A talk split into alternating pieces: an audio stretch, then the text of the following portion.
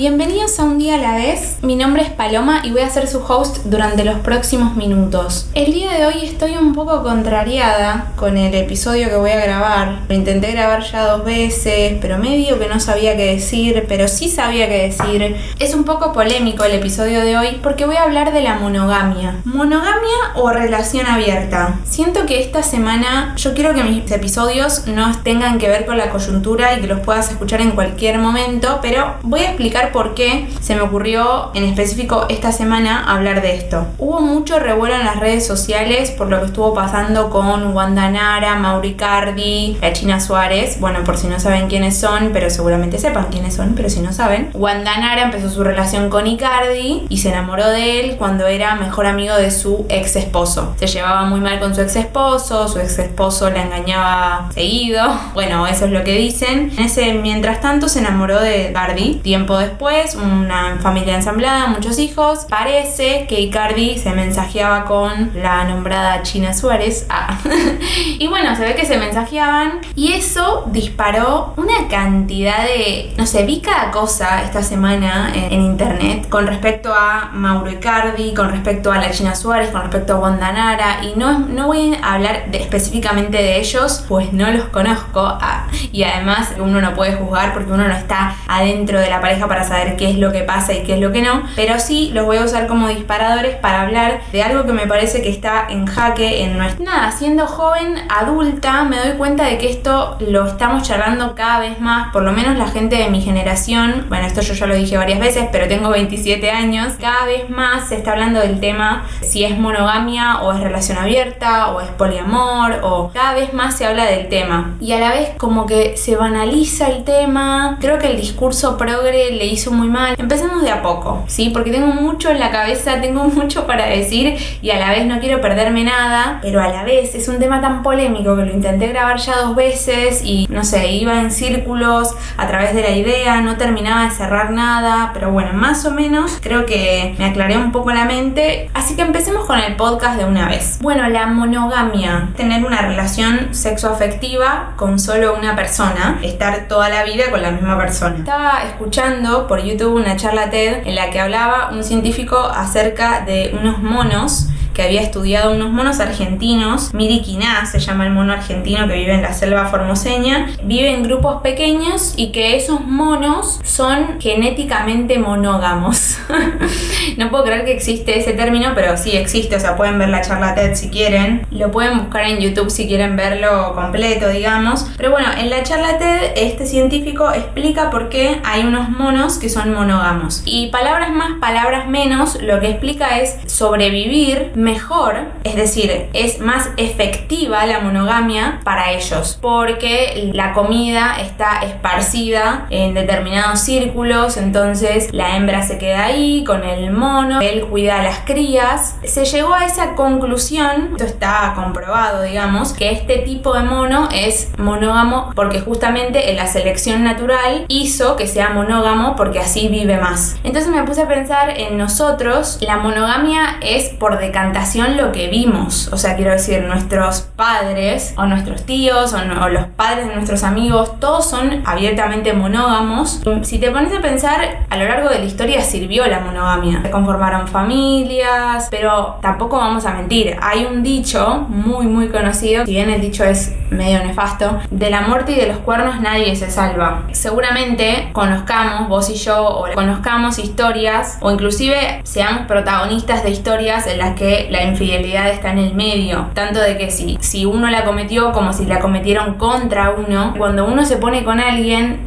lo primero que piensa es que va a tener una relación de exclusividad con la otra persona, sexo y afecto solo con esa persona. Pero después cuando te metes un poquito en el medio, empezás a rascar, te das cuenta de que, por ejemplo, la monogamia es sexo afectiva. Entonces vos podés decidir no tener sexo con una persona y lo cumplís y, bueno, aceptás, ¿no? Pero el afecto no se puede negar. Quiero decir, a veces te enamoras de alguien sin siquiera tener sexo y te enamoras y afectivamente estás de esa persona enamorado y empezás a generar un vínculo el cual no podés negar porque son sentimientos. Entonces ya empezando desde ahí, ya no se cumple lo de la monogamia. De ahí a llevarlo al acto hace que se cree la infidelidad, pero ya el mero hecho de fantasear con otra persona o tener sueños con otra persona o imaginarte ciertos escenarios con otra persona que no es tu pareja, ya ahí ya la monogamia no está cumpliéndose del todo. Y esto creo que son sentimientos que le pasan a todo el mundo. Es como que los sentimientos no se pueden evitar. Sí puedes evitar, obviamente, irte y tener sexo con otra persona, eso seguro, pero los sentimientos no se pueden evitar. Así que ahí ya hay como un medio, un debate abierto sobre si, si efectivamente se puede cumplir el contrato sexoafectivo solo con tu pareja, ¿no? Así que podríamos decir que si bien a algunas personas les funciona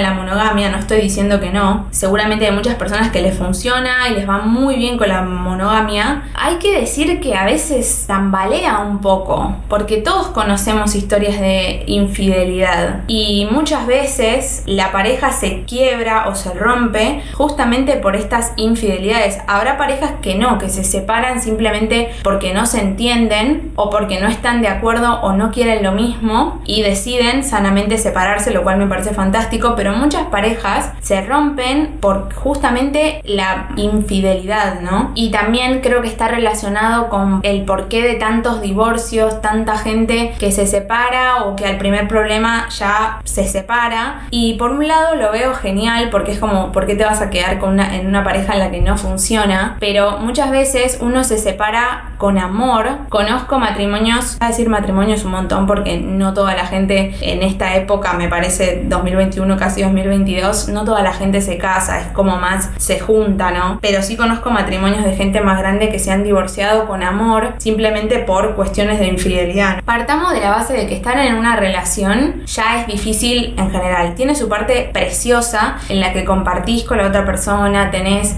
gustos parecidos o no, entre comillas te complementás, porque no existe eso de complementarse con el otro, pero te llevas bien con el otro, te encanta pasar tiempo con el otro, tenés una relación sexoafectiva con el otro que es, pero también hay mucho más si convivís de que hay que poner en una relación. Cuando dos personas, bueno, se empiezan a amar, qué sé yo, se van a vivir juntas, ahí empiezan a influir otras cosas, chocas desde otro lugar para que el vínculo siga floreciendo, es tenés que hablar las cosas. Nuestra generación siento que quiere hablar todo y que está súper analizada. Y la generación de nuestros viejos, por ejemplo, era gente que negaba absolutamente todo. Negar a full, a morir. No conscientemente, sino inconscientemente porque, bueno, no sé, quizás no tenían la herramienta del psicoanálisis para poder hacerlo o no tenían la plata para poder ir al psicoanalista o bueno, X razón, lo que sea. Y nosotros, me parece a mí que somos como una generación que quiere analizar absolutamente todo, pero que igual tiene problemas para hablar. Y por eso tantas relaciones tóxicas, tanto amor nocivo, tantos celos. Bueno, los celos son algo que influye muchísimo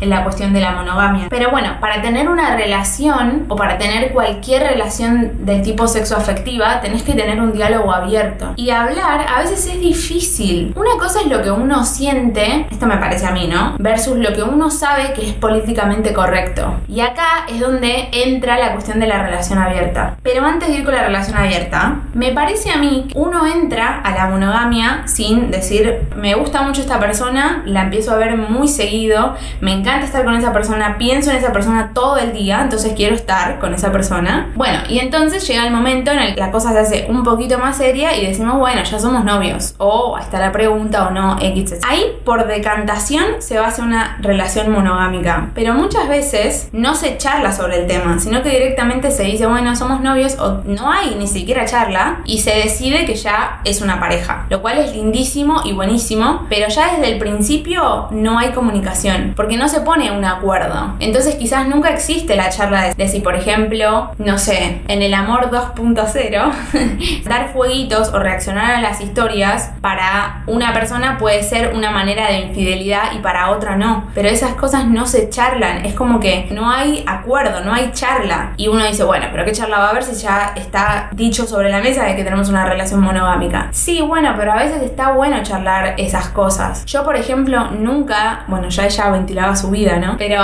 nunca, antes de tener una relación, me puse a charlar sobre estas cosas, sobre qué significa la monogamia, estar en pareja. Y saben un poco qué me pasa a mí, que es que ahora, con la cuestión de ser progre o estar en el discurso progre o decir cuán abierto soy, cuán ayornado estoy a las ideas nuevas, se habla de abierta, pero no se habla en profundidad. En la relación abierta, uno, vos con tu pareja, tenés permitido, entre comillas, porque permitido la verdad que suena medio raro, pero sí, tenés como ese changüí de tener sexo con otras personas, pero no una relación sexoafectiva. Tener una relación sexoafectiva con más de una persona significa poliamor. Y después, por otro lado, hay muchos acuerdos distintos. Por ejemplo, se puede ser swinger, se puede ser polígamo. La relación abierta es como un desafío un poco más grande para las personas heterosexuales. Sí, para las personas heterosexuales, porque es como que tenemos un concepto, como que toda mi vida me crié bajo la norma heterosexual. Eh, soy una mujer cis, entonces es como que tenemos un concepto de amor que tiene que ver, está muy relacionado con lo tóxico y con las relaciones tóxicas, con permitir que te celen, celar al otro. Y es muy difícil salirse de eso. Creo que cada uno trabaja por su cuenta a medida que va creciendo en tratar de romper con eso. Es algo que nos viene muy inculcado desde siempre. Y creo que la comunidad LGTB, bueno, ahí tiene más siglas, pero la verdad es que no las sé todas y no las quiero decir mal. Siento que como que no tienen eso de fábrica. No sé si se entiende lo que digo. Igual no me importa ser políticamente correcta, lo voy a hablar como a mí me salga. Como que tienen menos tabú, son como un poco más abiertos abiertos en este sentido, no, no están tan rígidos con respecto a cómo debe ser una relación. En parejas poliamorosas, por ejemplo, están Simón de Beauvoir y Sartre, estaban ya un paso para mí, un paso más adelante, que es tener una, una relación poliamorosa. O sea, ellos eran pareja, pero también tenían otras parejas o vínculos sexoafectivos distintos. Pero imagínense que si ya es difícil para algunos de nosotros tener una pareja y sostenerla y charlar y tener un vínculo, imagínense tener más de una pareja, o sea, ya directamente pienso, se me explota el cerebro. Pero bueno, para tener una relación abierta, creo que lo más importante es tener un diálogo fluido. Siento que el discurso progre le hizo muy mal a, este tipo de, de cosas, como que lo plantean como algo cool, tener una relación abierta, y si bien está bueno, no es para todo el mundo. Y no es que sos menos cool y muy conservadora, muy conservador si no, no querés tener una pareja abierta o realmente te das cuenta que todavía no podés. Quizás es a lo que querés aspirar, pero no tiene nada de malo que todavía no puedas. Porque una, por un lado, yo lo siento así. Por un lado está lo que uno sabe que es políticamente correcto y por otro lado va lo que uno siente. A veces esas dos cosas no coinciden y si uno quiere sanamente al otro, puede decir abiertamente, la verdad es que me da celos o la verdad es que tengo inseguridad y trabajar uno mismo. Siempre desde, desde un punto sano, ¿no? ¿No? estoy diciendo que la verdad que los sentimientos de celos son algo tan terrible. Es como tomar un chupito de cianuro uno mismo, porque son, son terribles los celos. Es inseguridad propia proyectada hacia el otro, pero al otro le hace mal. O sea, es muy terrible sentir celos. Pero uno puede darse cuenta de que siente celos y tratar de trabajar en uno mismo y no en el otro. Lo que uno siente versus lo que uno sabe que está bien o está mal. Supongo, yo no tengo una relación abierta, pero sí pienso que es algo que es un futuro si uno, si uno se piensa para toda la vida con una persona, no sé, por ejemplo, antes, bueno, no fue el caso de mi abuela, pero conozco muchos abuelos, por ejemplo, que han estado 60 años casados. Seguramente fueron felices, pero en el medio hay cosas instintivas como por ejemplo tener sexo con otra persona o tener química con otra persona que no se puede evitar. Uno lo evita, lo niega y lo reprime. Como decía Freud, todos somos polígamos reprimidos, ¿no?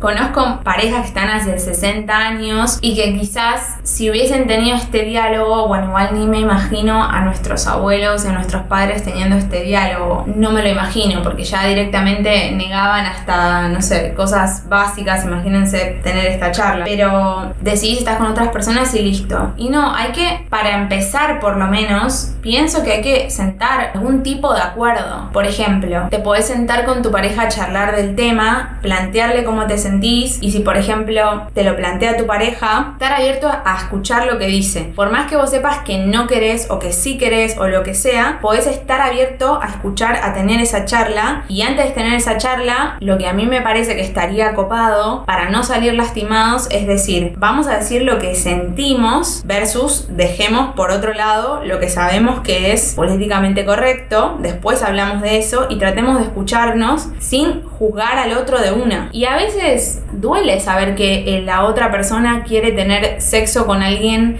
que no seas vos. Entiendo, puede ser doloroso. Y creo que ese, en eso el discurso progre como que se queda afuera y dice, sí, sí, esto es la que va y ya está. Y después puede haber personas que no sienten dolor al escuchar eso. Pero bueno, una cosa es lo que sentimos y otra cosa es lo que sabemos que está bien, como decía. La charla de tener, por lo menos plantearse de tener una relación abierta o no, también puede estar sentar ciertas reglas. Se puede tener sexo más de una vez con la misma persona, se puede tener sexo recurrente con una persona o es simplemente sexo casual. Va a ser activa la búsqueda de parte de los dos o de les dos para buscar tener sexo con otras personas o es simplemente algo pasivo, que si yo estoy, no sé, un día fui a bailar, conozco a alguien y ahí tengo sexo, entonces eso sí es permitido o no. La verdad, estaba viendo un canal de YouTube de dos personas súper interesantes que se llaman Dani y Lichi. Ella es una chica trans y él es un chico. Están en pareja hace mucho tiempo y tienen una relación abierta. Y ellos decían, recomiendo su canal porque está buenísimo, los dos hablan de estos temas, siento que educan un montón a la gente. Para mí son dos ejemplos y pensaba mucho en ellos cuando estaba pensando este podcast porque ellos decían que al principio, cuando se plantearon tener una relación abierta, ponían un montón de reglas, o sea, tenían muchísimas reglas. Y a medida que fue pasando el tiempo, bueno, esas reglas fueron cambiando hasta que se dieron cuenta que hasta podían ser poliamorosos. Y de hecho Dani, ella tuvo dos novios a la vez, estuvo de novia con Lichi y con otro chico, después cortó con ese chico y ahora Dani y Lichi se van a casar, tienen unos videos de YouTube al respecto hablando del tema y demás. Te hace sentir inseguro tener una relación abierta, no te sientas presionado por lo que dice el discurso progre de sí, es la que va, tenés que hacerlo, no sé qué. No, o sea, hay que escuchar lo que uno siente y cómo uno le hace sentir. Y quizás hasta te duele que tu pareja te diga que quiere tener una relación abierta. Pero bueno, hay que sentarse y tener una charla al respecto. Hay que hacer lo que nuestros viejos quizás no hicieron, que es sentarse y tener una charla. Y por otro lado, pienso que cuando te vas a poner con alguien de novio por primera vez o te vas a, vas a tener una pareja sexoafectiva de repente, quizás está bueno plantear esto. ¿Qué tipo de relación queremos tener? Por otro lado, esto me hace sentir mal decirlo, pero también creo que lo, tengo que decir porque me parece que uno cuando está enamorado al principio tenía muchas relaciones tóxicas y al principio cuando estás enamorado estás enamorado entonces bueno decís todo que sí no te cuidas tanto como deberías y en el cuidarse también está que si recién conoces a alguien esa persona quiere tener una relación abierta de una no la conoces tanto y por más que estás enamorado y confías y das todo de vos también creo que tenés que tener un tiempo hasta abrir la pareja porque abrir la pareja de una es tener sexo con muchas personas a la vez y también significa si bien uno se cuida y sabe que hay que usar preservativo y demás, vos no conoces a la otra persona tanto. Y no sabes, y puede pasar, o sea, hay que pensar en estas cosas, creo. Pienso que abrir la pareja no es para un momento en el que una pareja está mal. Para mí es en el momento en el que una pareja está consolidada. Y quizás ahora hay personas que son súper abiertas de mente, no tienen problemas desde el día uno y ya desde el día uno se abren la pareja y está buenísimo que así sea. Si le funciona, buenísimo. Digo, si me pasara y quiero abrir mi pareja, es como que hay que plantear el tema de cuidarse. Tiene que ser, a ver, un cuidado muy importante, porque vas a tener sexo casual con más de una persona. Entonces, bueno, hay que pensar en esas cosas también. No vale, ay, porque estaba borracho y bueno, pasó en ese momento, no me acuerdo si usé preservativo o no. No, o sea, es muy, muy importante la salud, nuestra salud. Como que hay que cuidarse uno mismo, hay que quererse. Y también plantear esto. ¿Cuál es el miedo más grande que puede haber en tener una relación abierta? Y quizás si uno piensa no quiero tener una relación abierta es porque quiero que esa persona sea solo mía. Y ya en el hecho de que esa persona esté solo conmigo y sea solo mía, hay como un sentimiento de poseer como una cosa a la otra persona. Y si lo pienso así, es algo que no me gusta mucho. Y a la vez pienso que si a alguien le pasa, no tiene nada de malo, quiero decir. Así se forjó una sociedad, la humanidad se forjó de esta manera, se vio así. Entonces quizás lo tenés muy inculcado enamorado y no podés. Si lo pensás un poco, yo no quiero poseer a mi pareja como si fuese una cosa. Yo quiero que mi pareja sea y si me enamoré de esa persona, porque me enamoré de lo que es en general, independientemente de si tiene sexo con otra persona o no. Y pienso que para tener una relación abierta hay que estar muy seguro de uno mismo. Y por eso es un desafío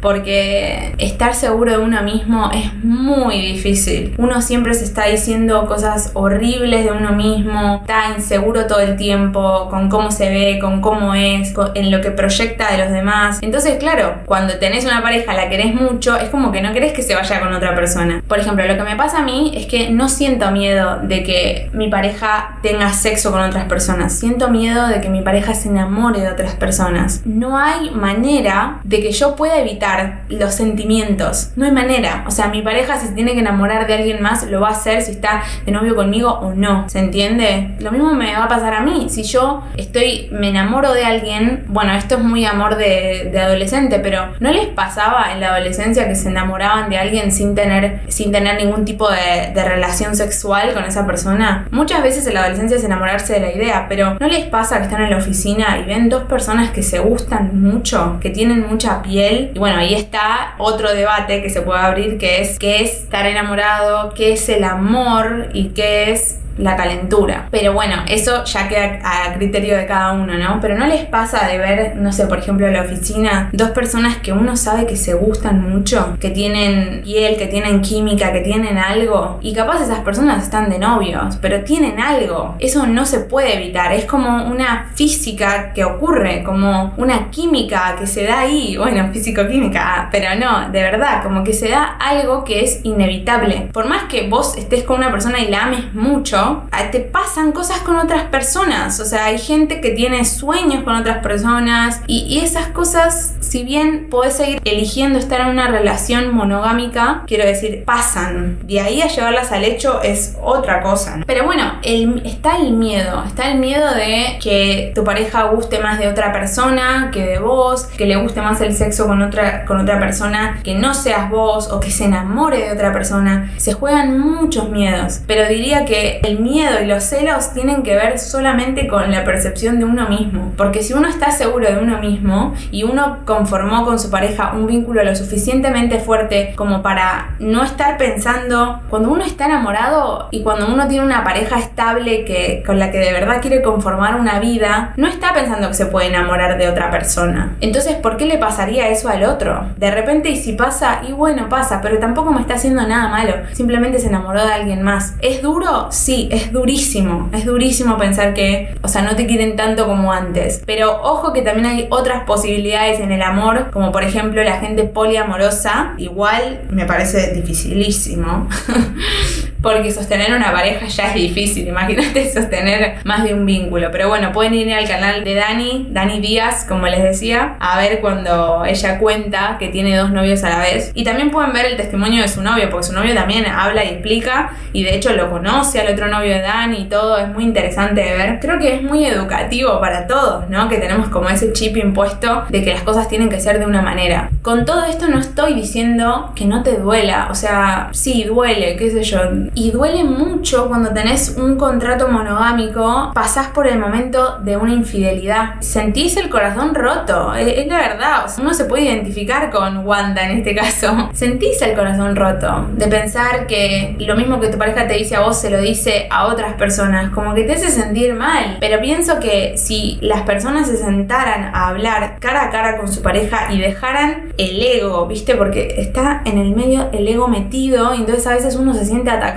por lo que el otro dice y el otro quiere ser sincero y quiere llegar realmente a un acuerdo, pero quizás uno está con el ego muy eh, arriba, se siente atacado, se siente juzgado y también, ojo, quizás no se siente ni atacado ni juzgado, sino que simplemente lo hace sentir mal tener la conversación, también lo entiendo, pero ¿qué hacer, no? Cuando vos tenés una relación monogámica o querés tener una relación monogámica y la otra persona no. Lo primero que diría es sentarse a hablar, sentar a escuchar al otro. ¿Por qué el otro quiere eso y a ver qué de todo eso, a qué acuerdo podemos llegar. Porque quizás tener una relación abierta no es para vos, pero quizás ser swinger sí es para vos, quizás el poliamor es para vos o quizás simplemente una relación monogámica es para vos. Pero no lo vas a saber si no tenés la charla primero, si no ves qué sentís con eso. Al final, el amor, me parece a mí, tiene que ver un poco con eso, con aceptar al otro llegar a acuerdos con el, con el otro y siempre desde un lado desde el amor, porque quizás tu pareja quiere tener una relación abierta y vos no, pero cuando se sientan a hablar llegan a un acuerdo, pueden resolver algo y los dos saben que no quieren estar sin el otro, pueden llegar a un acuerdo. Muchas veces pasa también y bueno, no se quieren mucho pero no pueden llegar a un acuerdo. Bueno, en ese caso, así como con este tema o con cualquiera, cuando por ejemplo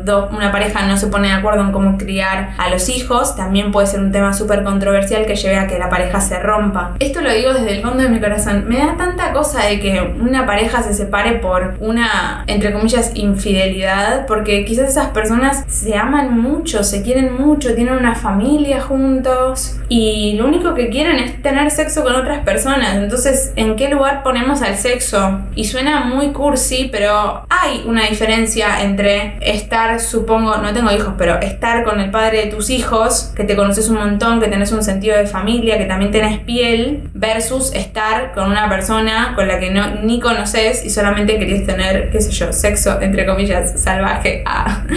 No, pero hay una diferencia ahí. Entonces, no es, no es el mismo tipo de sexo. ¿Y por qué? O sea, me da mucha cosa que una pareja se rompa simplemente por eso. Ojo que hay gente y tengo amigas que piensan que no, que la relación monogámica eh, para ellas es todo y así tiene que ser yo estoy como, no sé qué es lo que quiero. Ah, nunca me senté en profundidad a pensar sobre esto, pero sí creo que no se puede tomar el discurso tan por arriba, como decir, ah, sí, tengamos una relación abierta y listo. No, hay muchas cosas en el medio, creo que el diálogo es lo primero que hay que tener. No todo el mundo está dispuesto a sentarse a charlar del tema. Que te sentís mal hablando del tema quizás porque puedes herir al otro y tampoco tenés ganas de ver a la persona que más herida, simplemente querés decir lo que te pasa. Hay veces en las que uno, como por ejemplo cuando uno va al psicólogo y habla algo que le hace sentir mal, después transforma todo eso en algo que le hace sentir bien a uno mismo. Y quizás sentarte a charlar con tu pareja del tema, si bien no tenés claro qué significa, está bueno. Y también reflexionar sobre el tema está bueno para ver, por ejemplo, si estás soltero o soltera, para ver cómo vas a encarar tu próxima relación. En mi caso, por ejemplo, me doy cuenta de que siempre salté de una relación a otra sin analizar bien qué es lo que quería para esa relación. Como que siempre pensé, ah, bueno, listo, solamente existe la monogamia, listo, sigamos en esta. Pero nunca me puse a analizar qué era lo otro que había, porque no se hablaba del tema tanto como ahora, o porque yo no estaba tan abierta a escucharlo,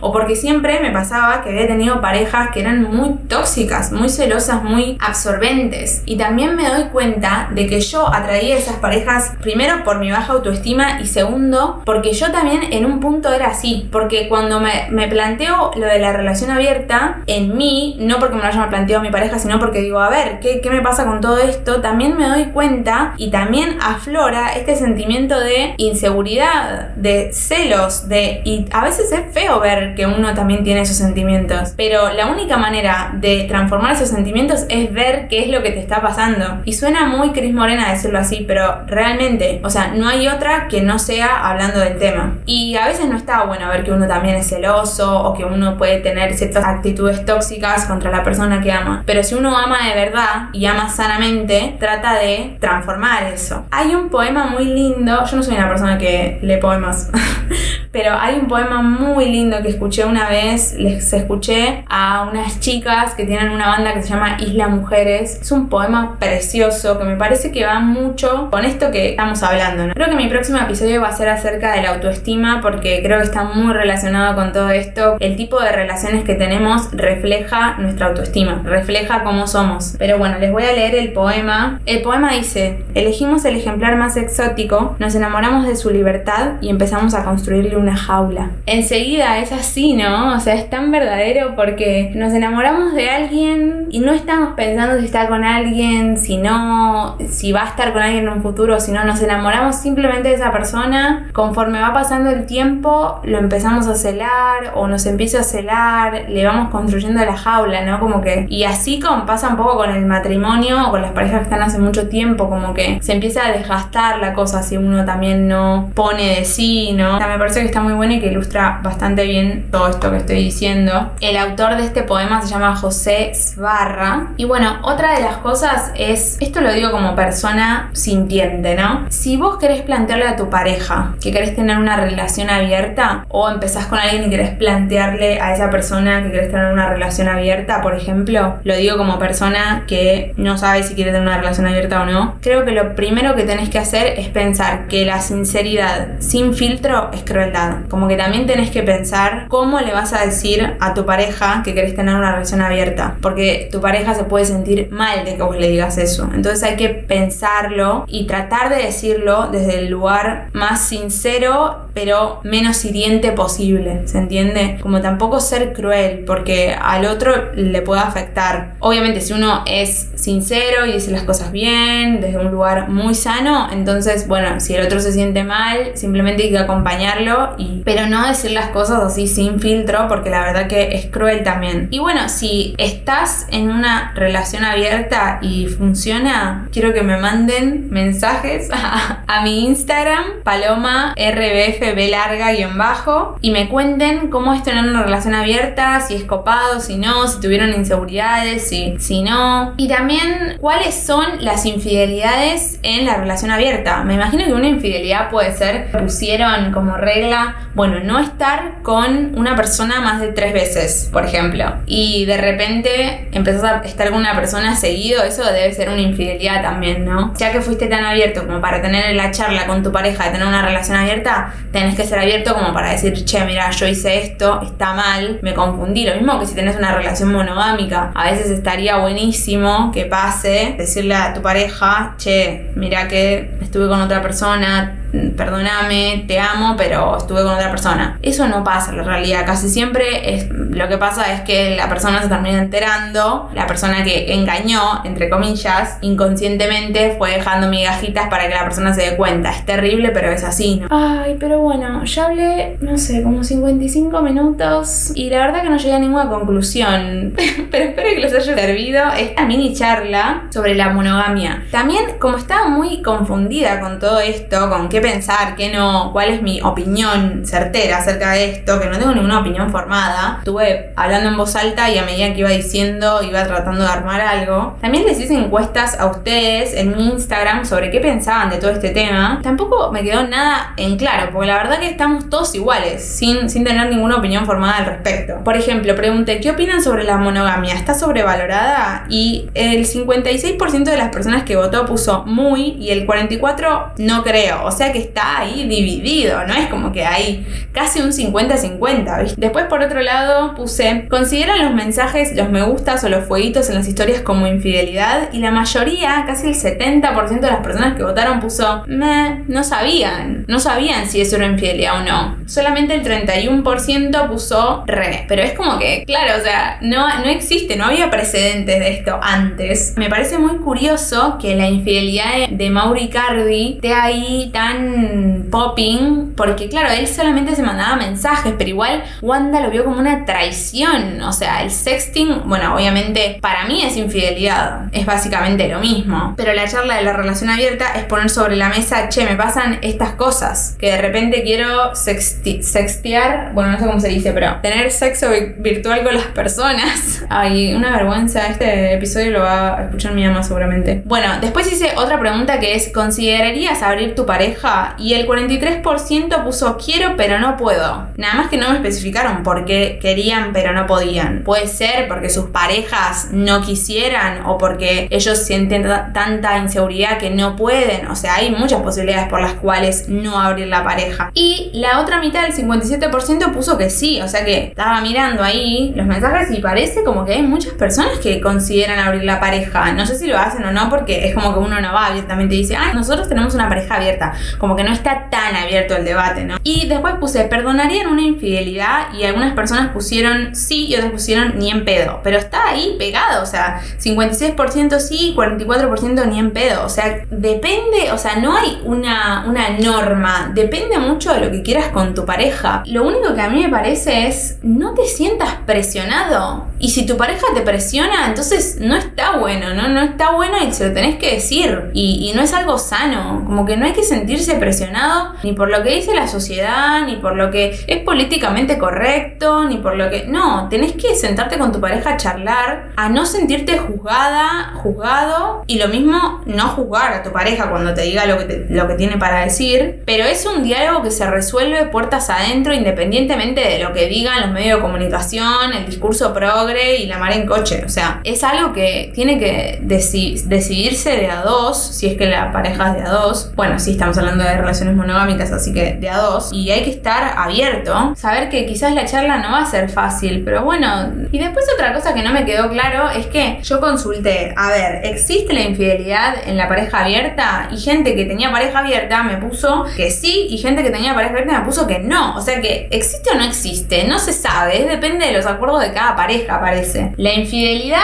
es algo que se tiene que poner sobre la mesa, se tiene que charlar del tema y la infidelidad cuando no tenés contrato monogámico también la tenés que especificar.